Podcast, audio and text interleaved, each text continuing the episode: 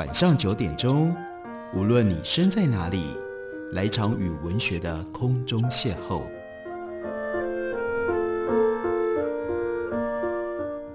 杨照谈书，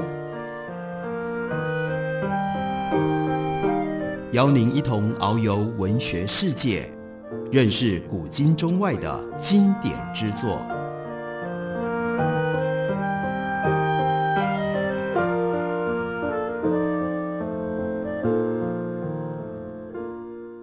各位听众朋友，大家好，欢迎收听杨照谈书。本节目以台北广播电台 FM 九三点一，每个星期一到星期五晚上九点为大家播出。我是杨照。在今天的节目当中，要为大家介绍的，这是马欣的最新散文集，书名叫做《边缘人手记》。这是由麦田文化出版公司刚刚出版的新书。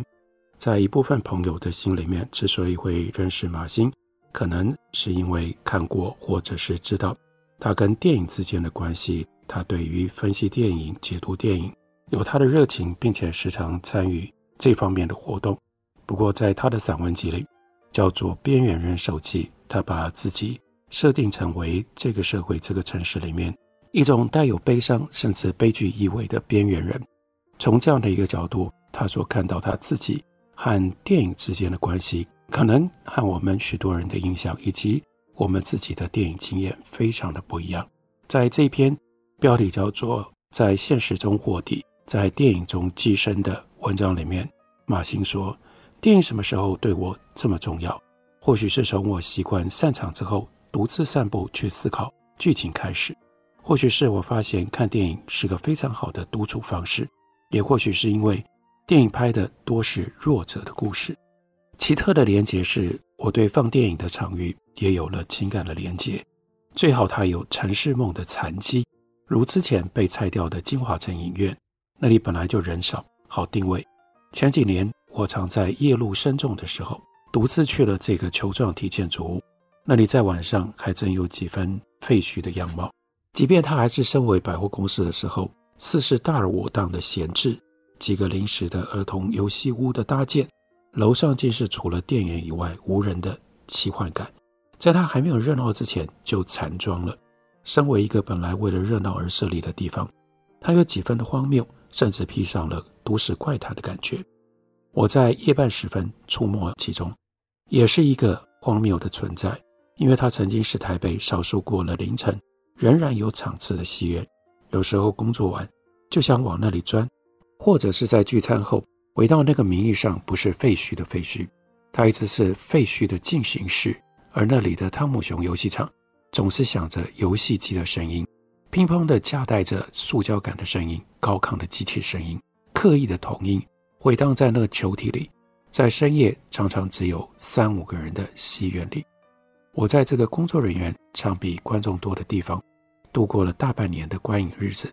常在稿子写完了之后，临时起意去了那里，在那里点一碗半凉的卤味吃。那里人少，东西也容易半温着。总归都是要丢掉的温度，看着楼中楼大片的闲置物，仿佛自己置身在这逝去的盲场里。盲场是没人闻问的象征，自己待着也心安，大致上是这种的感受。然后就习惯买个靠走道的位置，外套一盖好，偌大的厅，三两的人，等灯光一暗，如同进了什么走道，滑溜地进入电影里，有如滑入梦里的仪式。这也像是我在世新大学求学的时候习惯去的侨新戏院，那里是学生的聚集地。不同于金华城，像是一个设计错误的机器人。侨新是古朴的戏院，有几分乱和没打理，但还留有前一晚梦的痕迹一样。前后届学生们都待过那里，做过电影梦。于是那戏院跟他隔壁的租书店，永远都处在梦里似的。走进那里。气味就带你走进时光隧道，跟着破旧的海报或墙壁上还没撕干净的痕迹，一起进入这个从细节就妥帖的梦里面。或许因为这样，我连带场域都算在电影里，所以总有初入梦境之感。或是散场之后，梦仍然像雾气一般，对我来说久久未散。这也是后来我写电影文章的原因。我在现实世界是跳格子。却在电影梦里叠床架屋着，留个梦的尾巴在真实世界里，对我而言是很重要的，甚至是一种安全感，如同我当年读卡洛斯所写的《爱丽丝梦游仙境》那样的一种领悟。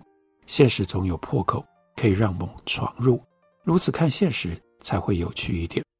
我既然看现实就有几分戏，自然看电影会更当真一些。这启发应该是自小看了希区考克的电影所致。这位心灵恐惧大师，人性总是因他的凝视而无所遁形。我看的第一部电影就是儿童不宜的《惊魂记》，结尾的时候，Norman 突然变成女性声调，说着：“我连一只苍蝇都不敢杀”，仿佛唤起我心中的灵圣大作。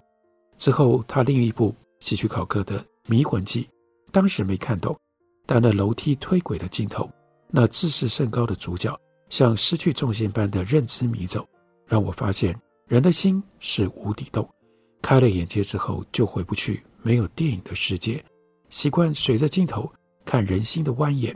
像地道一般，下面和地表所呈现的总是反差的呼应。于是电影结束了之后，就习惯在生活里读人，如同卧底，反正书读不完，人也读不完。电影是一沙一世界，会讲故事的导演会留毛线头，让你走去各种柳暗花明，或带你到一片谜团，但的谜团煞是迷人，像 David Lynch 的作品，打破你的已知。颠覆你对各种符号的印象，于是你知道你之前有把握的可能都是误读，你所自信的可能源自于无知，这可有趣了。瞬息万变的世界，上帝是一个发牌手，从来不照人的算计，牌局总是预告下一场。你以为重复的人生是因为你不知道自己的潜意识才是一张人生的鬼牌。身为影痴，当然前方有 Kubrick。导演在鬼店的走廊前方等我。鬼店的鬼是人过去的回忆不断缠绕，因为是自己内心的霉斑，因此何时变成镜中那个狰狞人却不自知。库布里克用着影像的语言，将过去与自己的关系对立化，让回忆具体重量给呈现出来。所以鬼店之重，尾大不掉，自己未来是否会被过去吞噬，等待鬼店。也就是回忆的苏醒，是否要接受它之所以成为你？这是一个哲学命题的恐怖片，所以更加的恐怖。库布里克他的发条句子是将灵魂灌入塑化剂的现代化过程，他的《二零零一太空漫游》则是尼采的永劫回归。电影让正常与疯狂同时相生相长，自以为正常的往往来自于疯狂的本身。如此这般没有答案的永恒思索，如今几分凋零的电影艺术，却是最及时的。我思故我在。马欣用这种方式记录挖掘他和电影之间的关系。这是一本散文集，一般的散文集里面最常见到的代名词就是我，都从我自我中心的叙述者出现。然而，刚刚我们读的这篇文章，相形之下，却是马欣的散文集里面。极少数、相对少数用我作为叙事的作品，他不太喜欢用我，而且他不用我是有他特别的理由。例如说，我们读完了之后会知道这是他的自剖性质的作品。然而这篇作品他所用的就是第三人称，这篇作品叫做《自带地下室的人》，光是这个意象就非常非常的奇特。他开头说：“昨夜可能还留了一点点梦围绕着，所以我们知道梦、电影、梦、人生、梦、现实跟梦这些关系，在马欣的意识底下，在他的散文的构成当中非常的重要。”他说：“不久后，他便进入自己的白日梦里，课本从中午以后就没被翻页过，而房外的人还在吵架。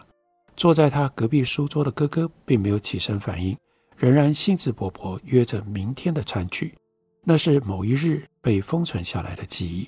有时候会有全然不足为奇的一日，成为一个永远的午后，就像一坨积雨云卡在家变的风雨前。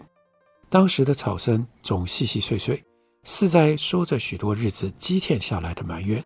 后来没来由吵得凶了，家里快出问题前，日子总是起了毛球似的，让人莫名的烦躁了起来。当时他父亲总爱请看风水的人来，上周改了门，过两日又在二楼封了一扇窗，原本被取消的那扇门还半干不干的留有痕迹，尴尬的提醒了此路不通。又没几日，大门上还挂了一个八卦镜，在阳光下刺得很。那一年，他父亲像跟房子闹了脾气，都觉得哪里没改好似的，内心失火似的惶惶。他的母亲素来精明，那段时间就在屋内一角画油画，画上他哥哥和他两个小孩，甚至画了家里的狗，就是没有画父亲。小孩女孩虽然还小，但也知道这婚姻快到尽头了。但家人一如往常，只有不是同一个父亲的姐姐，总是穿着大喇叭裤，带着 disco 卡带来给他听，还会带他舞上几首。他姐带来的是一种鲜活的气氛，不同于八卦镜压着的那屋子。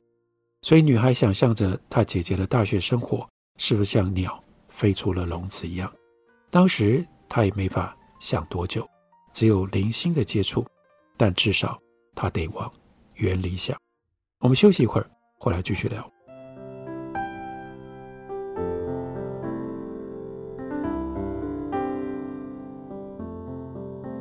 听见台北的声音，拥有颗热情的心，有爱与梦想的电台，台北广播 FM 九三点一。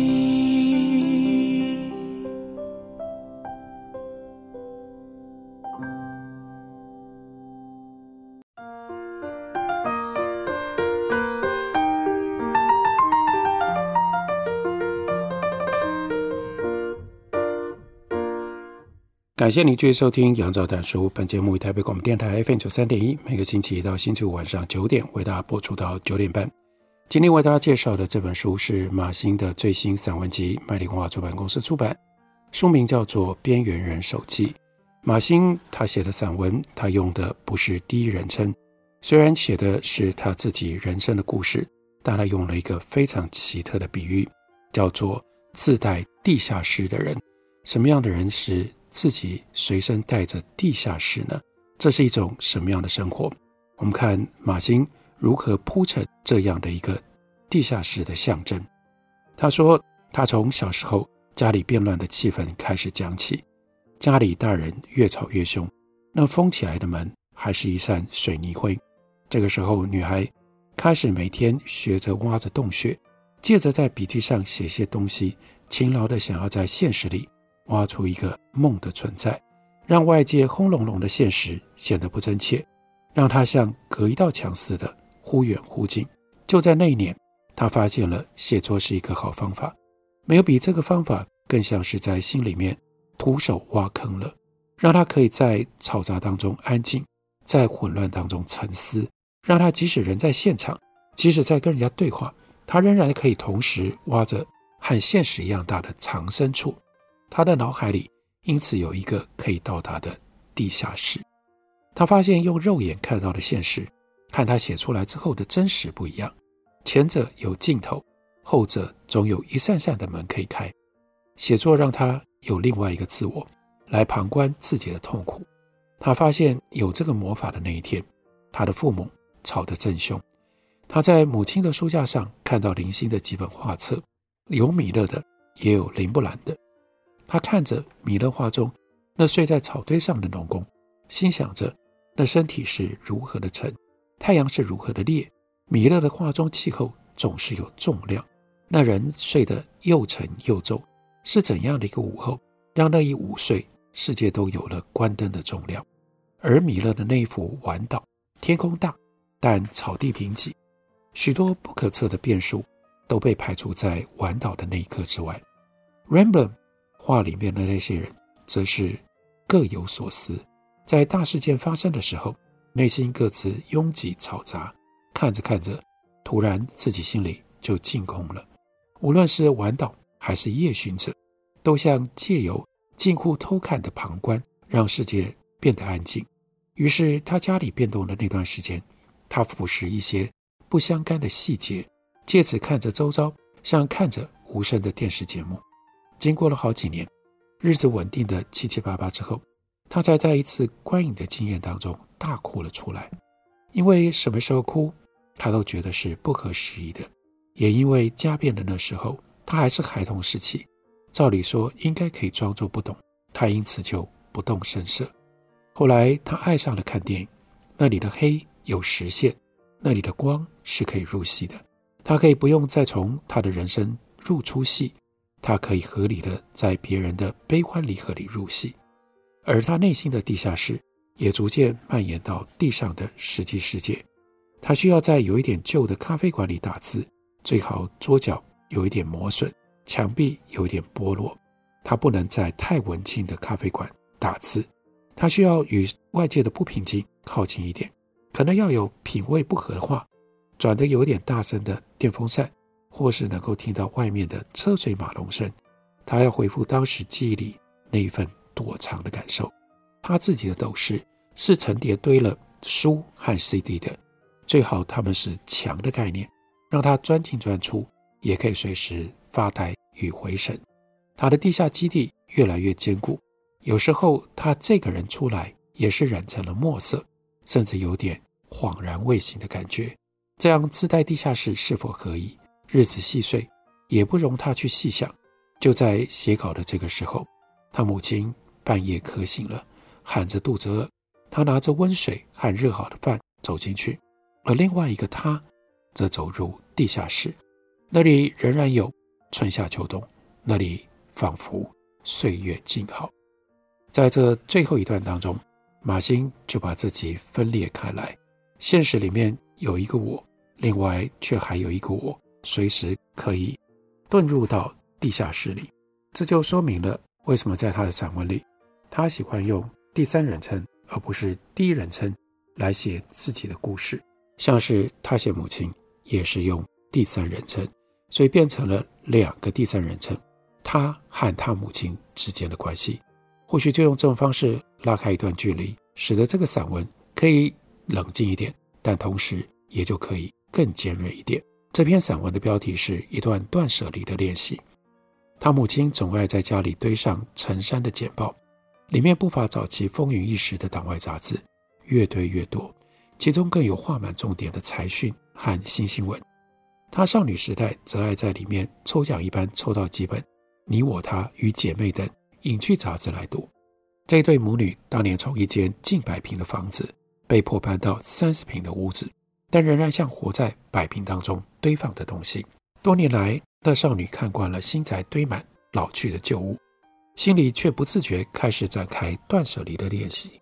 就在家里出事之后，父亲渺无音讯，姐姐提前离婚，哥哥毅然出国之后，她心里面一直练习着。情感要如何均分成为块状物，如同在一块矩形的蛋糕上分成十六块，这样不留情面。切的时候又如何不粘糖渣，一刀划下？除了和母亲的羁绊之外，如何保持的不要哪一块的比重在心中是特别沉的？一旦有了这个念头，他就慢慢变了。小学毕业典礼上，他只是一位初审，并不意识到这一切将因离歌而伤神。甚至有点渴望将不舍的都当黏腻物般甩掉，渴望自己是一个夏天的沙地，寸草不生。后来偶有几次海外归来的亲戚聚餐，他自知与他们熟悉，却不知为何在散席之后偷偷松了一口气，然后对那个刚才笑容不断，而且顺着他们的话语接讲的自己，轻快地划清界限。十三岁之后。如确认了自己已经绑好了安全带，做好了与一切分离的准备，即使和故人重逢，他也和那之前的自己遥遥相对而已。在那之前，他偶尔会倒带播放的是小时候和他睡上下铺的哥哥，那书桌上的东西都习惯堆到他桌上的哥哥，在机场高兴地挥手离开的哥哥，他知道那是一连串送别的暂停句号。于是那时候的他。像虚脱，也像掏空的，在车上看窗外，泪流不止。当时桃园机场开到市中心要蛮久的车程，那些让他一路都看不清楚窗外风景的眼泪，让他下定了断舍离的决心。十五岁的时候，他将那几年收集的成套漫画开始捐出去，当做一种宣誓的行动。周遭人都知道漫画成套对他有多重要，没事就要重看。这是他后来在与父亲短暂相遇之后，知道父亲将另组家庭的另外一个决定。那时候，他的房间突然变得宽敞，只有必要的几个物件，仿佛他当真是一个整洁的收纳框。但他总是会受到充满美味的街角租书店的吸引，有空就忍不住进去，坐在那已经失去了弹性的沙发。看一群看不见天日的人们窝着，竟得到像家的感觉，甚至知道那家书店的圣堂教父哪一集留有米饭的残渣。后来那间店因为房租而搬迁，他就会迈着像吹口哨的步伐，走到大老远的市场那头，在一间位于地下室的租书店重看他早就翻烂的漫画。他知道那是乡愁，在数年断舍离的练习之后。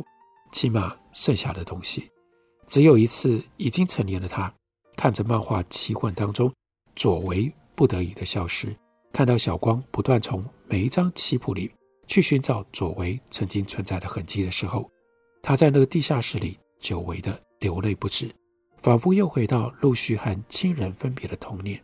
他知道终究要破功了，于是将一道道门又重新设定再上锁。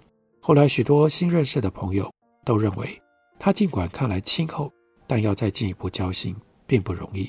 几段恋情也无疾而终，他无法想象与陌生人成为亲人的可能性。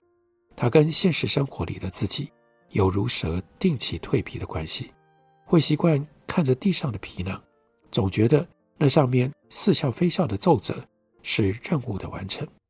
当然，有一个很多年前的他。